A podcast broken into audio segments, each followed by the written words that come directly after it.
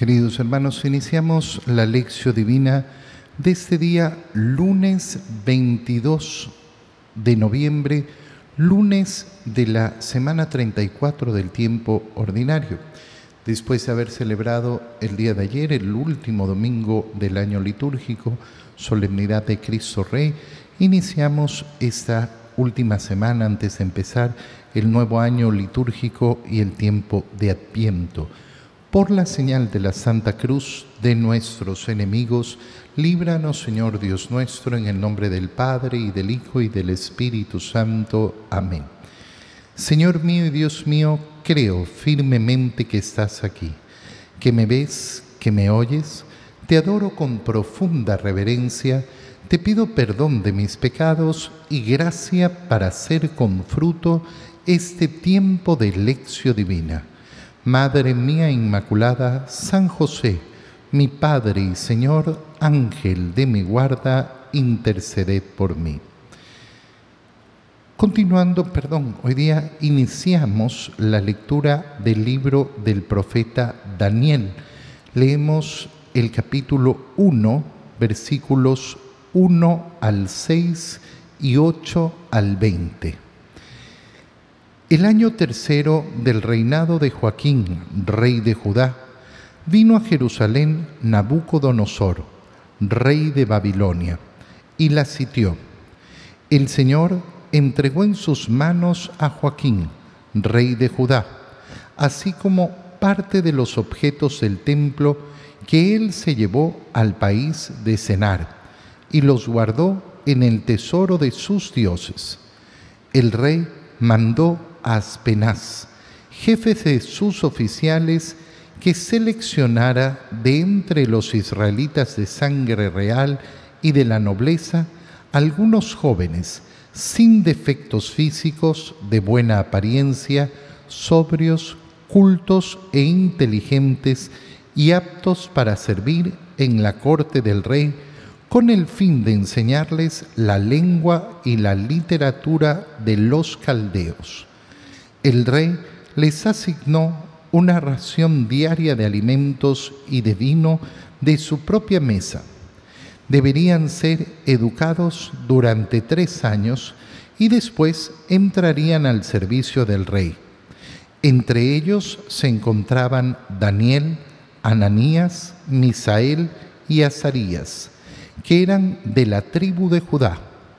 Daniel hizo el propósito de no contaminarse compartiendo los alimentos y el vino de la mesa del rey, y le suplicó al jefe de los oficiales que no lo obligara a contaminarse.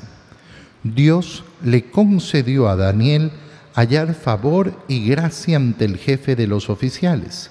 Sin embargo, éste le dijo a Daniel, le tengo miedo al rey mi señor, porque él les ha asignado a ustedes su comida y su bebida, y si llega a verlos más delgados que a los demás, estará en peligro mi vida.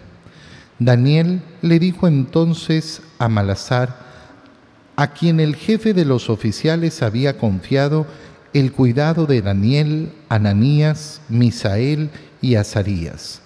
Por favor, haz la prueba con tus siervos durante diez días, que nos den de comer legumbres y de beber agua. Entonces podrás comparar nuestro aspecto con el de los jóvenes que comen de la mesa del rey y podrás tratarnos según el resultado. Aceptó él la propuesta e hizo la prueba durante diez días.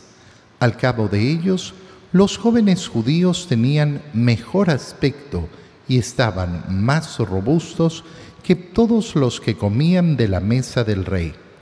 Desde entonces, Malazar les suprimió la ración de comida y de vino y les dio solo legumbres.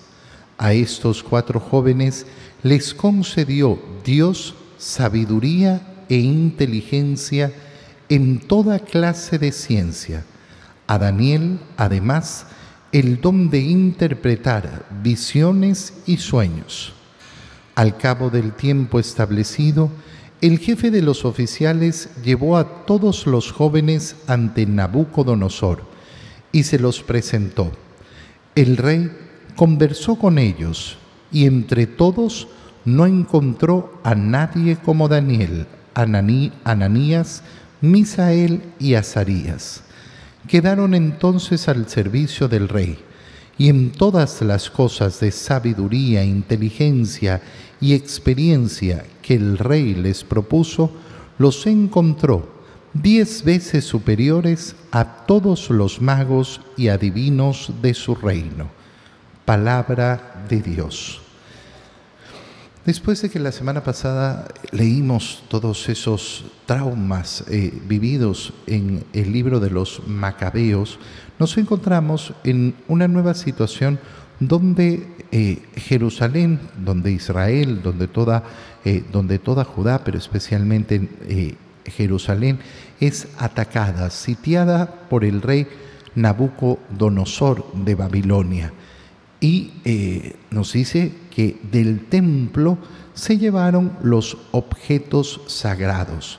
Después de haber logrado eh, reconstruir el templo, después de haber provisto al templo nuevamente de esos objetos sagrados, una vez más eh, volvemos a esa infidelidad que permite, nos dice el libro de Daniel, que Dios deje que esto suceda nos dice, eh, nos dice exactamente, el Señor entregó en sus manos a Joaquín, rey de Judá.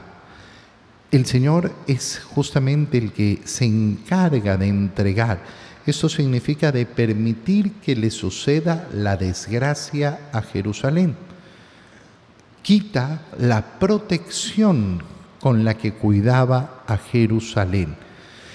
Esto es al final del día lo que sucede en el mal eh, muchas veces.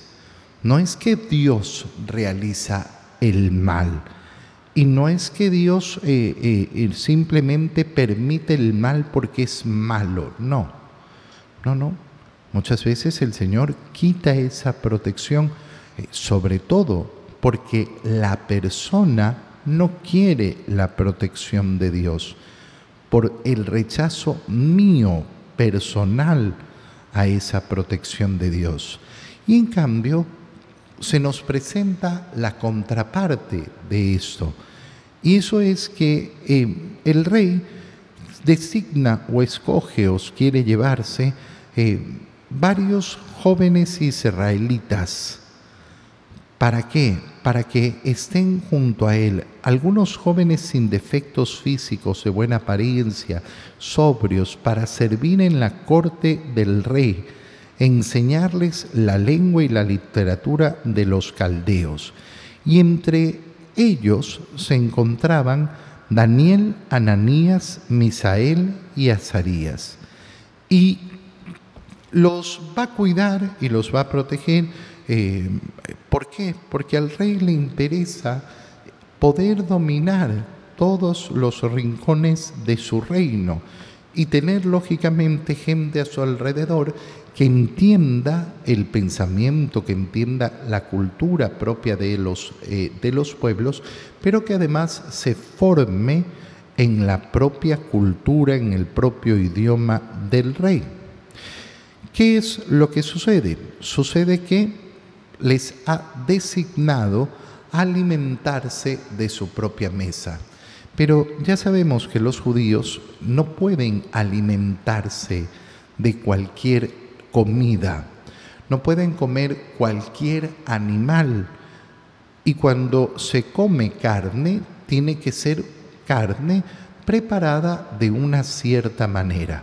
Sabemos bien que todas estas normas Todas estas normas pasaron completamente a desuso, no son parte de la nueva alianza. ¿Por qué? Porque nuestro Señor ha mostrado efectivamente cómo todas las cosas en la naturaleza, en la creación, son puras.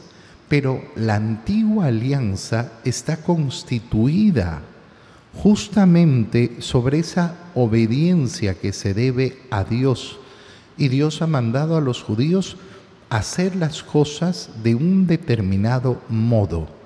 Por tanto, quien quiere pertenecer firme en la alianza, quien quiere permanecer fiel a esa alianza, tiene que cumplir su parte.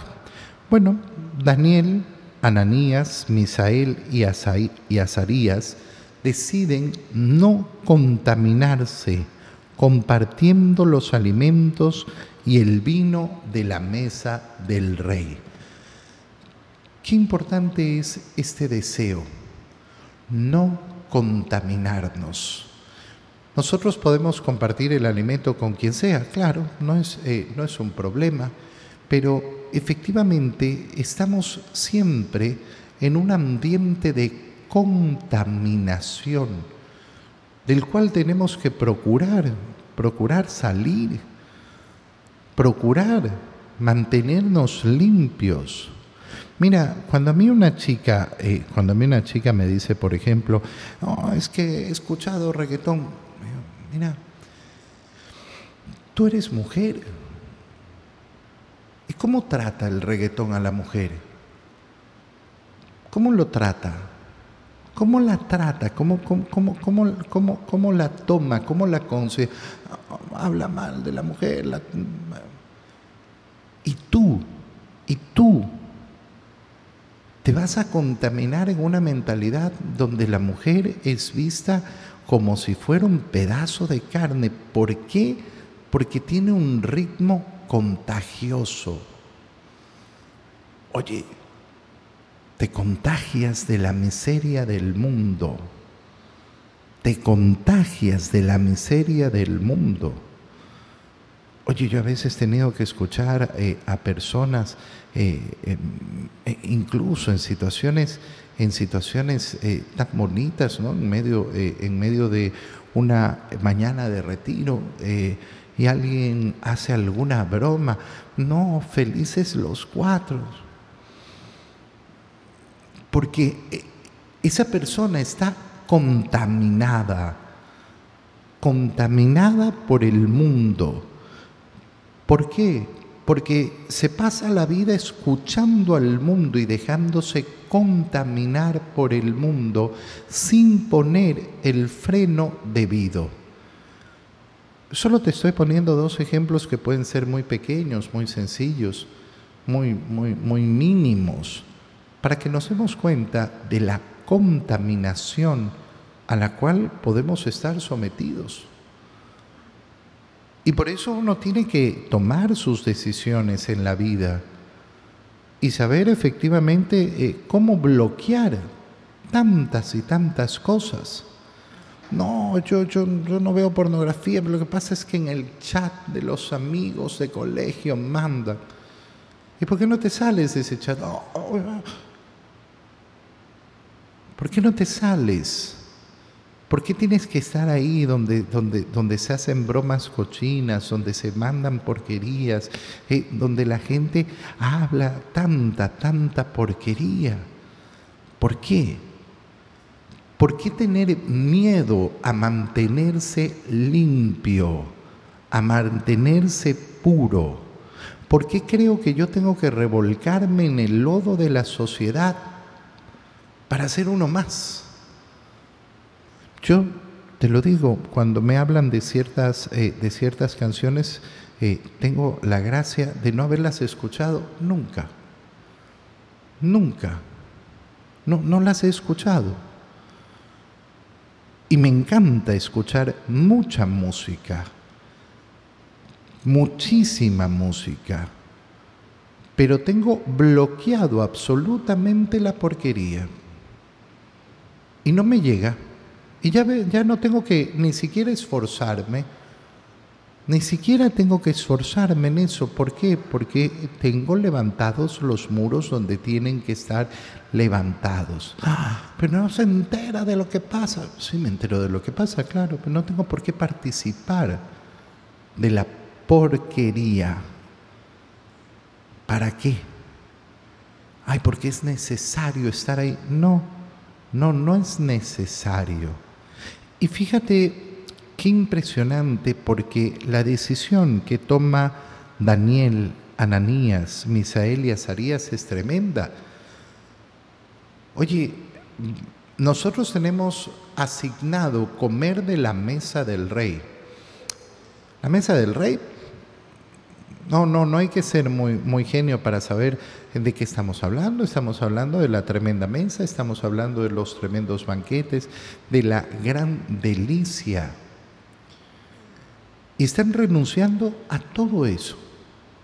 A todo eso están renunciando para no contaminarse. Pero claro, ¿y qué, van a comer entonces? Porque están en un país extranjero, no tienen otra posibilidad, sino aquello que se les ofrece. Bueno, ellos deciden vivir solo de legumbres y agua. Mira, mira qué profundo es esto. ¿Por qué?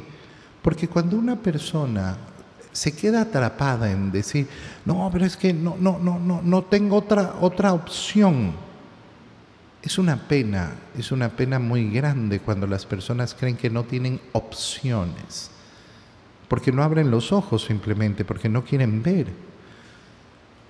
Si algo hay maravilloso en esta vida es que siempre se nos presentan muchas opciones, muchas opciones. A mí me toca constantemente hacerle ver a las personas las opciones. Padre, es que no tenía otra posibilidad. ¿Y pensaste en hacer esto? ¿Y esto? ¿Y eso? ¡Ah! No se me ocurrió. Mira, no, no se trata de que yo soy súper inteligente y tú no. No, no se trata de eso. Se trata de una actitud ante la vida una actitud ante el Señor. Cuando uno quiere, cuando uno quiere vivir cerca del Señor, cuando uno quiere efectivamente mantenerse en el camino del Señor, va a tener en su espíritu, en su corazón, el deseo de buscar siempre una salida es que tenía que decir esta mentira. No, mentira. Esa es la gran mentira. No, no tenías que, no, no tenía opción. Sí, sí tenías opción. Es que tenía que pagar este soborno. No, no tenías que pagarlo.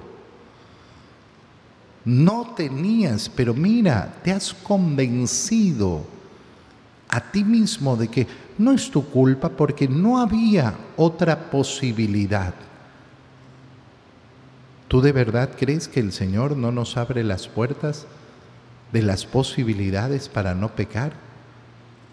Entonces no conoces a Dios.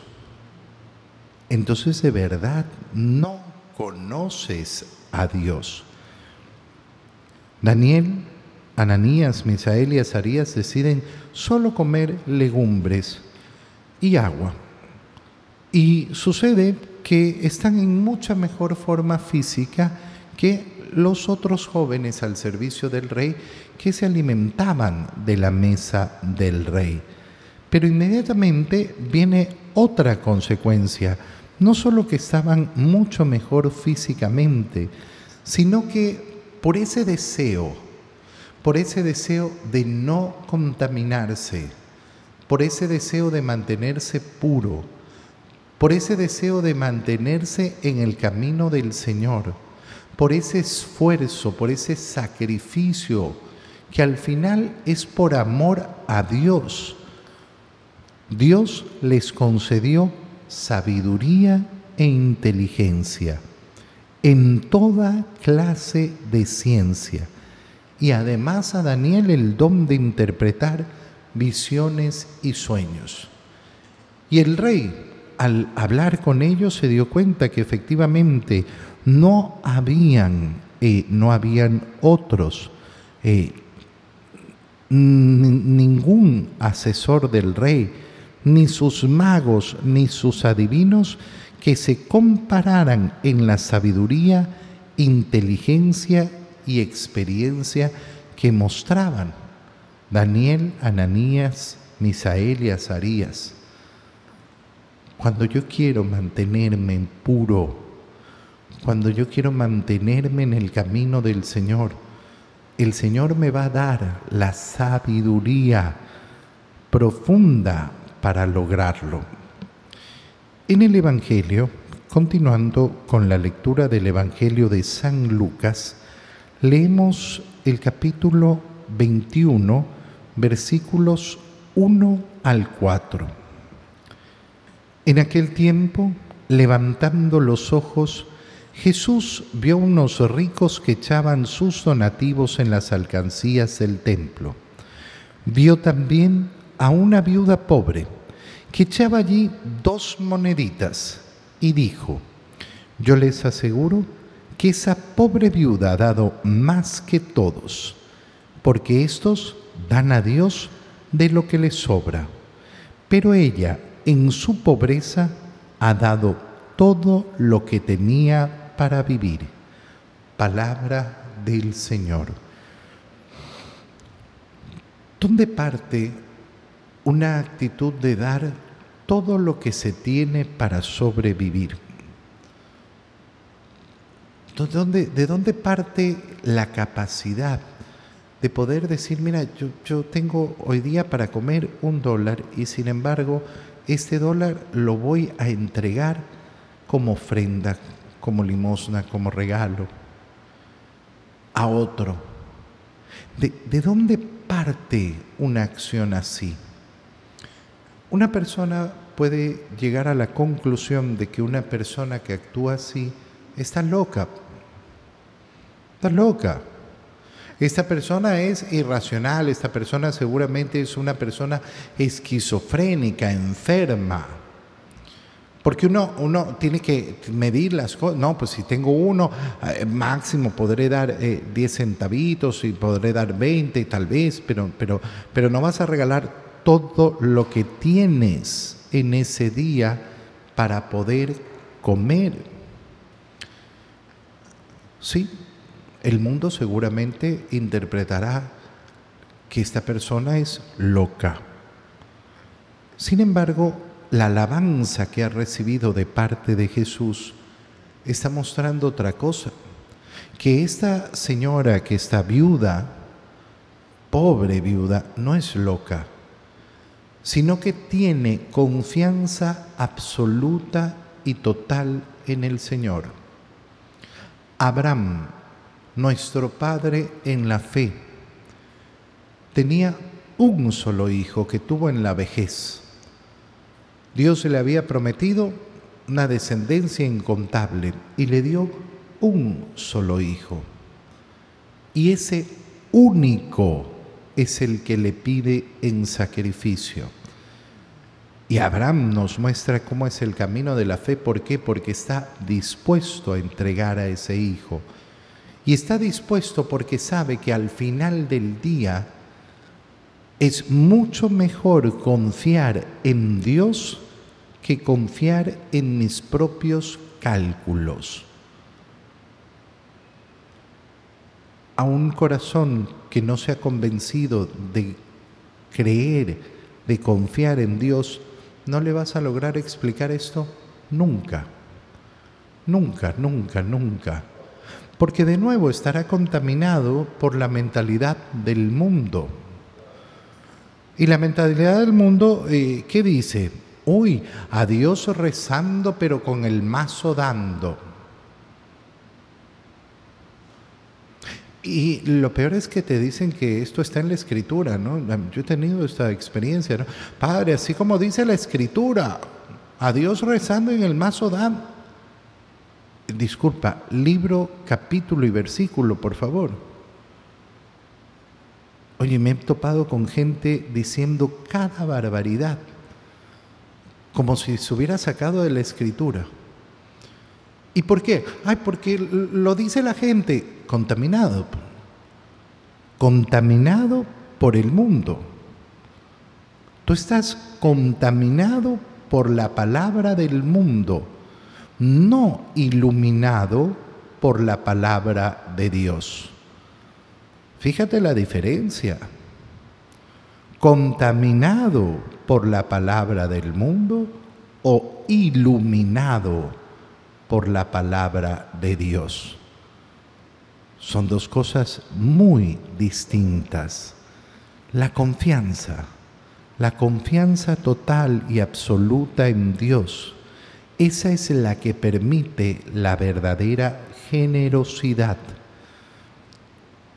Ahora que estamos llegando ya al tiempo de Adviento, es tiempo de vivir, lógicamente, una profunda generosidad, prepararse para la natividad del Señor, abrir nuestro corazón verdaderamente a la generosidad. Pero mira lo que está diciendo el Señor. Todos aquellos que han dado tanto, tanto dinero, no han entregado lo que ha entregado esta mujer que entregó una pequeña monedita porque la generosidad no se vive por la cantidad de plata,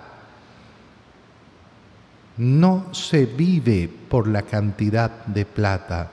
La generosidad se vive por la cantidad de sacrificio que soy capaz de realizar. Lo que yo me quito a mí, no de lo que me sobra, no de lo que no me hace falta, no de lo que necesito yo puedo entregar miles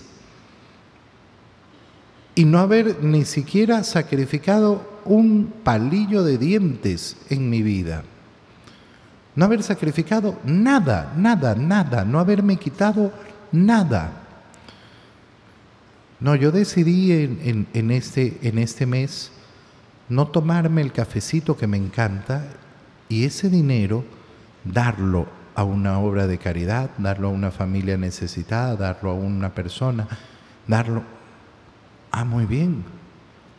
Ahí empezaste a vivir la generosidad. Ahí empezaste a vivir la generosidad. Después puedes haber entregado muchísimas cosas más, pero ese, ese cafecito que no te tomaste, que te tomas todos los días, y que ese decidiste efectivamente entregarlo, ahí, ahí es donde hubo verdadera generosidad, donde yo confío en el Señor, me quito a mí mismo y le doy a otro. Ahí, ahí vivimos caridad. Te doy gracias, Dios mío, por los buenos propósitos, afectos e inspiraciones que me has comunicado en este tiempo de lección divina. Te pido ayuda para ponerlo por obra.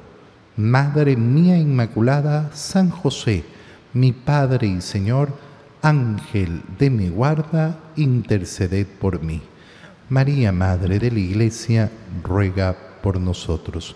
Queridos hermanos, que tengan todos un feliz día.